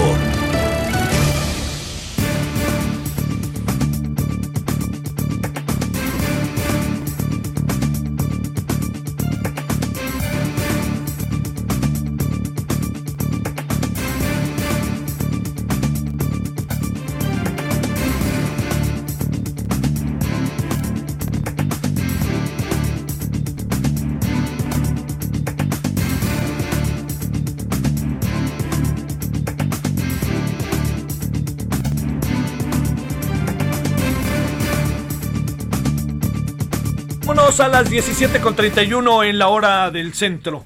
Eh, desde hace algunos días, eh, siguiendo a la doctora Catalina Pérez Correa, ella ha seguido una... Eh, no, no, ha, no ha parado, pues, en hacer un seguimiento, investigación, conversar, promover todo lo que sea discusión, este, información sobre lo que hace 10 años sucedió en San Fernando, allá en, en Chihuahua, eh, en esto que fue eh, lo que considerado el peor crimen de los Zetas, ¿no? La matanza de San Fernando, 72 migrantes y uno, bueno, ya ahorita platicaremos con ella. Ella es investigadora de la División de Estudios Jurídicos del Centro de Investigación y Docencia Económica, el CIDE.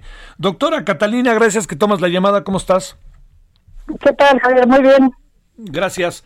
Oye, este, inevitablemente te pregunto antes por otra cosa, ¿me permites? Sí, claro. ¿Qué crees que hay con la mayor de las objetividades, más allá de que hayas escrito un artículo sobre la guerra de Calderón hace tiempo en la revista Nexos? ¿Qué crees que hay detrás de lo de Nexos? Este, hay verdaderamente un pago de 75 mil pesos, como dicen unos. Hay este, la falta de un, hay una falta administrativa, hay una un falseo de información. Lo que has podido saber siendo parte indirecta de la revista, ¿qué piensas?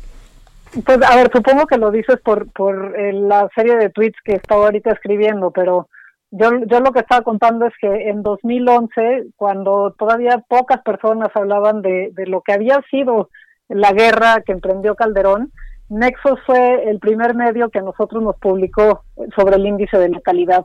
Y básicamente era una denuncia en el cual varios investigadores de la UNAM habíamos hecho un seguimiento sobre qué pasaba en los enfrentamientos del ejército y de la marina y la policía federal a lo largo del país y lo que estábamos encontrando era que pues había un uso un abuso sistemático de la fuerza letal en los enfrentamientos. O sea básicamente lo que lo que daba eh, pie a ver en, en, en, los datos es que había ejecuciones extrajudiciales o una política de ejecución extrajudicial.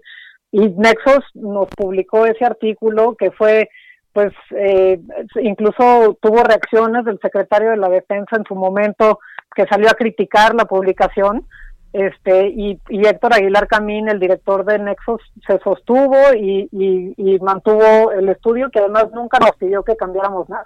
Y en el 2015 volvimos a publicar una actualización de ese estudio ahora con Enrique Peña Nieto en el cual volvíamos a hacer una crítica de los datos y del uso del ejército y de nuevo Nexos fue un espacio de absoluta libertad de expresión para que nosotros pudiéramos criticar no nada más al gobierno, sino pues a, la institución que se había vuelto ya muy poderosa, la Secretaría de la Defensa.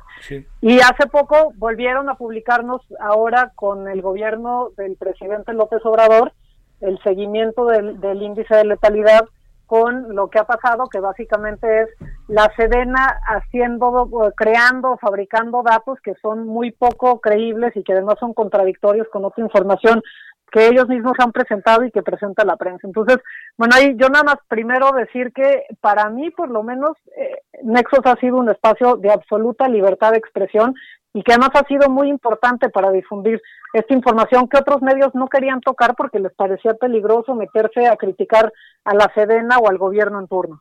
Eh, y la otra cosa es, bueno, hay un problema con la justicia en, en este país, hay un problema con el uso de la justicia en este país en el cual se utiliza no de forma pareja, no de forma igual, sino normalmente tiene un tinte partidista o de intereses personales. Y parece que lo que estamos viendo ahorita es justamente eso, porque no son 75 mil pesos y un documento que si se falsificó no se falsificó en el 2018. No, yo estoy segura que no va a haber nada de documentos que ahora saque la función pública contra TV Azteca o contra este cualquiera de los medios que ahora son favorables al, régimen de López Obrador.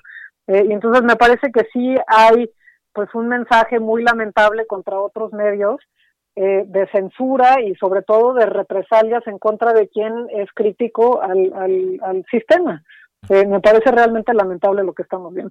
Bueno, oye, nomás déjame precisar, este, yo que estuve en San Fernando, dije Chihuahua, Tamaulipas, perdón, ¿eh? Pero déjame, sí, Supongo que me ibas a, jalar las orejas, pero entonces ya me adelanté para, para, para no permitirlo. Qué, bueno, porque sí, es, Tamaulipas. San Fernando está en Tamaulipas, es muy cerca de la frontera. Claro. Y es un lugar al que llegan muchos migrantes en su camino, muchas veces después de muchos, muchos días de viajes eh, de Centroamérica. En, el caso de la matanza de San Fernando venían incluso desde Brasil algunos migrantes este, y llegan, paran ahí antes de hacer el, cruce final ya hacia, hacia la frontera. Eh, entonces, bueno, están en el lado de Tamaulipas y ha sido un punto que, que está peleado por distintas organizaciones eh, de, la delincuencia. Sí. Este, y bueno, este, este evento se dio, ya van a cumplir 10 años, 10 años. el 24 24 de, agosto. Y pues realmente lo que es, es lamentable es que después de esa matanza que pues tendría que haber tenido unas repercusiones en la sociedad mexicana mucho más fuerte de las que vimos, pues no, no para la violencia en esa zona, no paran las matanzas, las cosas siguen apareciendo, sigue habiendo desaparecidos. Eh, y la estrategia de seguridad continúa siendo la misma con los mismos resultados que hemos visto desde entonces. Sí, bueno, este, fíjate lo que digo, lo que este eh, lo, lo, que, lo que son las cosas. He estado ahí y me, hice bolas, pero dije antes de que la doctora me, me, diga, me, me, reprenda, como dicen, ¿no? Este, en el salón de clase. Oye, a ver, eh, cerremos el tema Nexos. Dice Nexos lanzó un boletín que no ha recibido en todo lo que va el sexenio este, ningún tipo de anuncios oficiales. Este, y bueno, ya el resto, pues es un asunto que se tendrá, se tendrá que litigar, pero sí no deja de ser un signo inquietante, ¿no, Catalina? Para cerrar esta parte de la conversación. Me, parece que, que no, no tiene sentido hoy, hoy en día sacar esto, sobre todo, a ver, son, es por dos cosas. Uno, por lo que implica en términos de libertad de expresión y dos, por lo que implica en términos del significado de la justicia en este país. Si, si, si sigue habiendo la percepción de que la justicia y las instituciones eh, del Estado son instituciones que sirven para servir al presidente en turno y para los poderosos en turno, pues nunca va a tener la legitimidad y nunca va a tener el deber de cumplimiento que tiene que tener para los ciudadanos. Vamos, si, si esto es el mensaje que manda la justicia, pues entonces, ¿por qué vamos a obedecer al derecho y por qué vamos a sentirnos obligados moralmente frente a un derecho que en realidad pues solamente sirve para la persona que está en el poder en ese momento, ¿no? Y ese es el mensaje que siento que se está enviando. bueno, ahora entremos al otro. ¿Qué pasó hace eh, exactamente 10 años, un 24 de agosto en San Fernando, Tamaulipas. ¿Qué fue lo que pasó, Catalina? Pues, pues bien a bien, no, sabemos. Y ese es uno de los puntos que es importante. O sea, después de 10 años en el cual fueron ejecutadas 72 personas, no sabemos bien qué fue lo que pasó. no sabemos quiénes son los responsables, no sabemos bien por qué se cometió el crimen, ni siquiera están plenamente identificadas las 72 personas que fallecieron en ese evento. Entonces, eh, pues, ¿qué pasó? Eh, eh, habían migrantes que estaban en una carretera en Tamaulipas que fueron detenidos por un grupo de delincuencia organizada y que este, no sabemos bien en qué momento los interceptaron, los bajaron, los llevaron a una bodega y los ejecutaron. Y esas cosas las conocemos en parte porque uno de los, eh, eran, no eran 72, eran 74, uno de los sobrevivientes relató los acontecimientos eh, y, y, tenemos información por, por esa persona, pero no sabemos mucho más que eso. No hay autoridades que han sido ni siquiera investigadas, déjate sancionadas, no hay, no hay autoridades que han sido investigadas a pesar de que pues sabemos que estas cosas suceden con complicidad de las autoridades. Eh, no, ha, no ha habido un solo sentenciado a 10 años de la matanza y con 72 cadáveres de por medio. Eh, y entonces, pues lo que hay son hipótesis y hay 72 familias que están buscando reparaciones y justicia y verdad y que siguen sin saber bien a bien por qué pasó lo que les pasó a sus familiares. ¿Quiénes eran las 72 personas y aquel que logró huir y que supongo vive en la más absoluta clandestinidad y quisiera pensar protegido, quien dio al final toda la información? ¿Quiénes eran?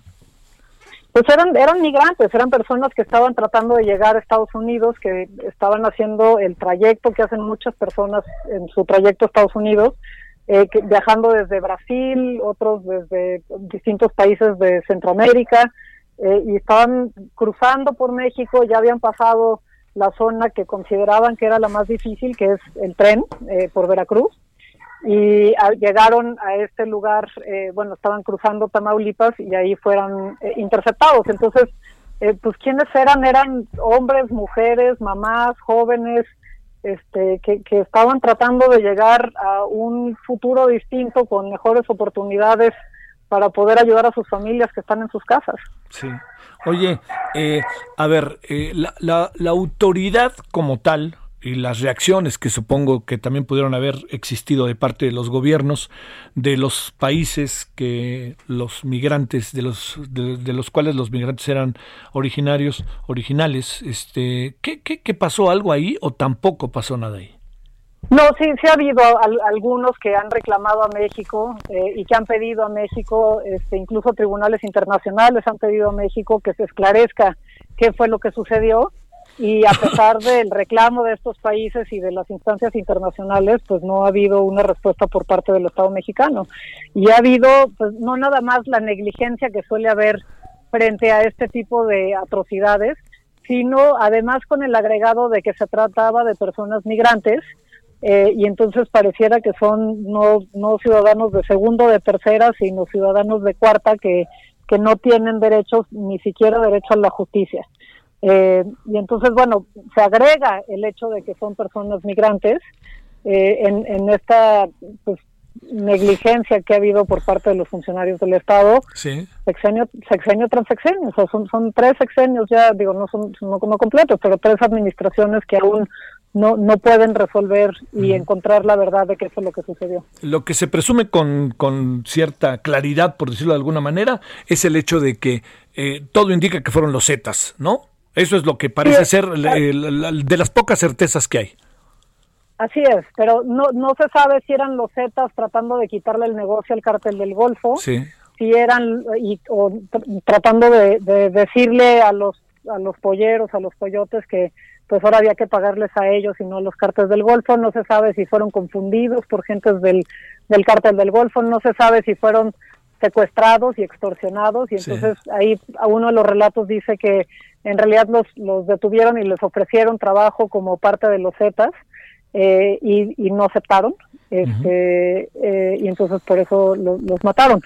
Eh, pero sí, sí se sabe que fueron los Zetas, lo que no sabemos es por qué matar así a 72 personas, ¿no? Es, es, es realmente, eh, si uno lo piensa, 72, si uno ve las imágenes, sí, claro. es, es, una cosa que te, te, quita el sueño ver la imagen de 72 personas que fueron baleadas a sangre fría sin un objetivo claro, si es simplemente para conseguir una utilidad monetaria a cambio de sus vidas que no fue respondida ese llamado, ¿no? Si, si era un, una cuestión de extorsión, uh -huh. este, o para mandar un mensaje, pero pues el mensaje es que, que la vida no vale en México. Qué cosa.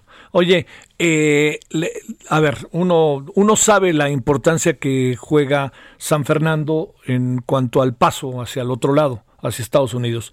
La pregunta es, ¿cambiaron las condiciones de vida, las condiciones sobre las cuales los migrantes vivían, pasan, aunque sea un día, dos días o el que fuera, después de esto? ¿O se vinieron, se vino también, se, mantuvo esto, una especie de ley de Herodes? Sí, no, y eso es una de las cosas que, es terrible. La violencia en Tamaulipas continúa eh, y sigue siendo territorio controlado en el cual se tiene que pagar el, paso por ahí al, grupo que está en turno. Este, yo, yo hice una revisión de la base de datos que, que tiene el CIDE, el programa de política de drogas tiene una base de datos sobre ejecuciones y enfrentamientos durante Felipe Calderón y una de las cosas que encontré es que al año siguiente de la matanza hay una serie de eventos que aparecen con 50 cadáveres, 40 cadáveres, 23 cadáveres, vamos, al, al año siguiente de ese evento que tendría que haber realmente paralizado al país, este, con un luto nacional, con una investigación de qué era lo que estaba pasando en Tamaulipas, no, no paró, paró, siguió pasando como si, si todo fuera normal. Eh, y hoy en día lo que tenemos es pues todavía una pugna para el territorio en Tamaulipas con altísimos eh, este, eh, índices de, violencia, de, homicidios, de todo tipo de delitos. oye, ¿se nos aplica aquella de, de no tenemos remedio o qué?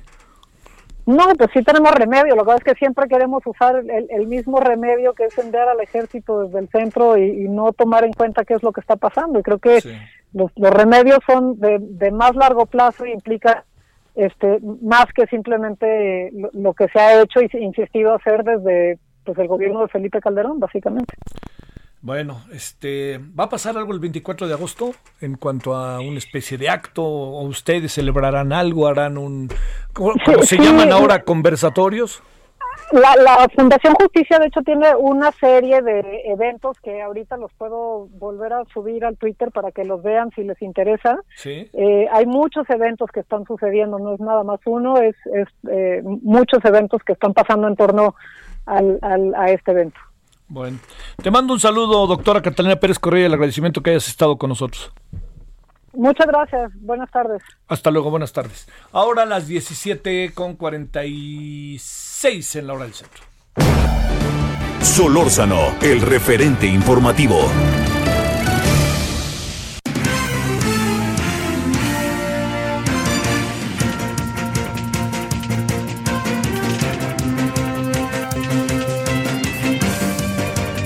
Oiga, 10 años de San Fernando. ¡Qué bárbaro! No sé si lo recuerda. Fíjese, la historia además tiene factores colaterales verdaderamente eh, particulares. ¿Por qué razón? Porque imagínese, 72 migrantes que son llevados, secuestrados, colocados en un terreno, ultimados. Así de fácil. Todo eso pasó a lo largo de, ¿qué será? ¿Cuánto tiempo quiere? ¿no? Ni siquiera piense que mucho tiempo. Y lo que sucedió al final fue que eh, uno de los migrantes, eh, digamos, se apilaron los cuerpos, unos encima de otros, pero uno, todo indica que se hizo el muerto, así de fácil. Entonces pasó toda la noche, eh, o buena parte de tarde noche, eh, con una... Imagínense lo que estaba viendo y lo que estaba a su alrededor. Cuando consideró pertinente que en estos casos considerar pertinente algo no tiene por dónde, ¿no? Así de fácil se lo digo, cuando es pertinente, pues uno no sabe, a lo mejor están ahí todavía, en fin, en la oscuridad de la noche. Y entonces él caminó y caminó y caminó, y él fue el que informó lo que había pasado. Esa fue la razón por la cual él y se pudo saber lo que pasó ese día, en ese 24 de agosto del 2010, en plena guerra de Calderón, que luego acabó diciendo que no era guerra, ya sabe, ¿no? Guerra, no, bueno, ya no es guerra, no, bueno, días asiagos que en algún sentido no se han ido cuando se habla de los temas de seguridad. Vámonos con Diana Martínez. Diana, ¿dónde andas? Buenas tardes. Javier, buenas tardes. Pues te comento que en más del caso Alonso Ancira, el secretario en funciones de juez tercero de distrito en Chiapas, Amos José Olivera Sánchez, quien canceló la orden de aprehensión contra Ancira, dueño de Altos Hornos de México, fue suspendido por seis meses y ya es investigado. Olivera Sánchez concedió el amparo a Ancira por considerar que el delito de operaciones con recursos de procedencia ilícita por el que se le acusa, derivado de la presunta venta irregular de la planta de agronitrogenados, pues ya prescribió, el Consejo de la Judicatura Federal resolvió esta sanción para iniciar una investigación por su probable responsabilidad eh, de haber descuidado el desempeño de sus funciones. El órgano judicial eh, detalló que la suspensión eh, se da porque el secretario en funciones declaró la prescripción de la acción penal cuando ya otro juzgado de distrito en la Ciudad de México había resuelto que dicha acción no se encontraba prescrita. Al emitir esta resolución, el secretario en funciones de juez tenía conocimiento de la decisión de, del juzgado de la capital del país, Javier. Oye, este, híjole, otra vez, ¿no? Este, la, la, lo que tiene que ver con esto de los tiempos, la importancia de los tiempos, ¿no, Diana? Sí, sobre todo eh, lo, lo, que nos comentan algunos jueces es eh, pues este temor o esta inconformidad por la independencia judicial, ¿no? Habrá que, que, ver eh, pues en qué en qué sentido fue esta esta resolución, porque finalmente es una investigación administrativa. La Fiscalía General de la República pues ya eh, anunció que va a, a impugnar la, la, resolución, entonces pues van a ser procesos en paralelo, la, la, impugnación a través de un recurso de revisión por parte de la Fiscalía General de la República y esta investigación en el Consejo de la Judicatura eh, contra el, el secretario en funciones del juez Javier. Bueno, muchas gracias Diana. Buena tarde. Nayeli Cortés, ¿dónde andas? Buenas tardes, Nayeli. Buenas tardes, Javier. Pues hoy hemos andado de un lado a otro porque resulta que el Tribunal Electoral del Poder Judicial de la Federación ordenó a Morena, o más bien le ordenó al INE que organice la elección por encuesta eh, de Morena, dado que, como tú recordarás, pues el tiempo pasa y pasa y el partido nomás no levanta la encuesta eh, entre militantes y simpatizantes, como lo ordenó el tribunal. Y pues bueno, el tribunal también les dijo que no es necesario utilizar el padrón partidista para hacer esta encuesta, porque es un padrón que no es confiable, tampoco es necesario realizar asambleas distritales y pues un asunto interesante es que elimina el requisito de ser consejero nacional para poder aspirar a la presidencia de Morena. Esta decisión favorece al diputado Mario Delgado y también a Alejandro Rojas Díaz Durán, que en ambos casos pues no son consejeros nacionales de Morena. Y pues bueno, desde la mañana Alfonso Ramírez Cuellar, el actual presidente de Morena, ya estaba enterado de la decisión que tomaría en tribunal. Entonces, en la sede de Morena de Chihuahua 216, dio una conferencia de prensa en la que acusó que servidores públicos, incluidos subsecretarios como el de gobernación Ricardo Peralta, legisladores y demás, estaban presionando y sobornando a los magistrados electorales para que tomaran esta decisión que desde su punto de vista pisotea los estatutos de Morena, porque permitirá que hasta adversarios de la 4T priistas, panistas y de otros partidos políticos, pues puedan participar en esta encuesta para elegir al nuevo dirigente.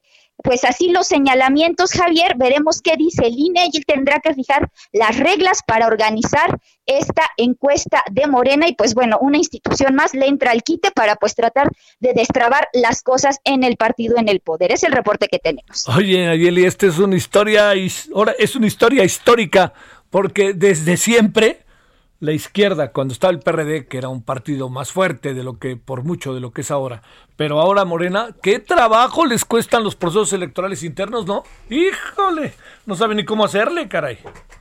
Les cuesta mucho trabajo, eh, parece que el gran problema que tienen es poder ceder todas las partes para llegar a un acuerdo y tomar una decisión.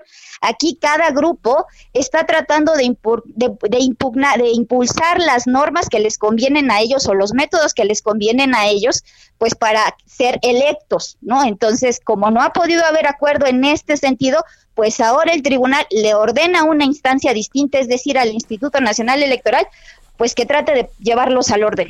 Bueno, te mando un saludo, Nayeli, buenas tardes. Buenas tardes. Oiga, vamos cerrando con Carlos Navarro. Oye, qué asalto aquí en el, lo que era el Parque del Seguro Social, ¿verdad?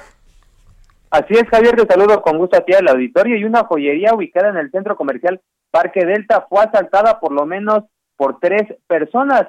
Tras el hecho, policías capitalinos se movilizaron, mientras que a través de las cámaras de videovigilancia se les da seguimiento. Nos comentan que están enfocando principalmente las, eh, los, revisando los videos en las zonas de la colonia Narvarte, la colonia Obrera y la colonia Doctores, porque podría ser probable que se hayan eh, trasladado para allá. En primera instancia, la Secretaría de Seguridad Ciudadana había detenido a un menor de 16 años al que se le encontraron algunos relojes entre ellos.